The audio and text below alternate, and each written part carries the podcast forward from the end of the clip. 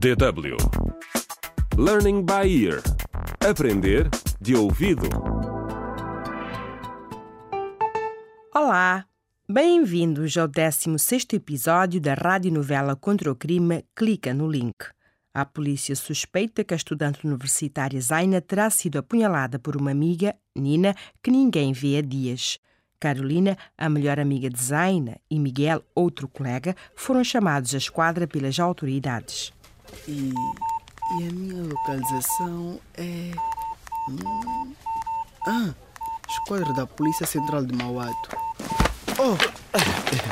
Desculpa, desculpa. Não te tinha visto. Mas estás bem? Ou melhor, o teu telefone está bem. Estamos ambos bem, obrigado. Eu sou o Miguel. Olá, eu sou o Telmo.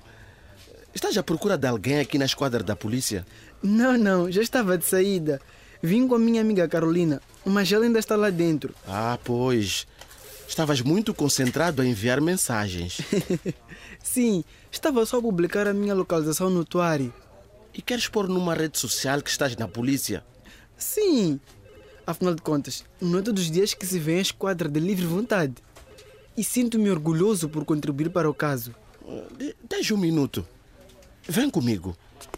Queria mostrar-te uma coisa. Claro, só tenho aulas ao meio-dia. E ainda posso tirar uma selfie enquanto estou aqui. Para publicar na rede social. Agora já me começas a perceber.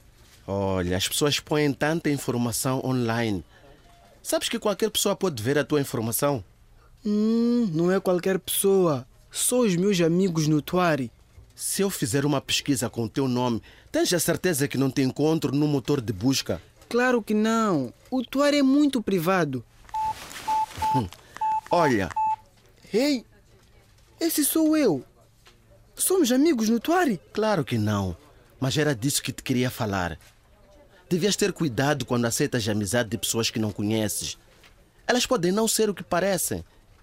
E quando crias um perfil numa destas páginas, qualquer pessoa, até criminosos, pode encontrar-te e ter acesso a tudo que tu publicas.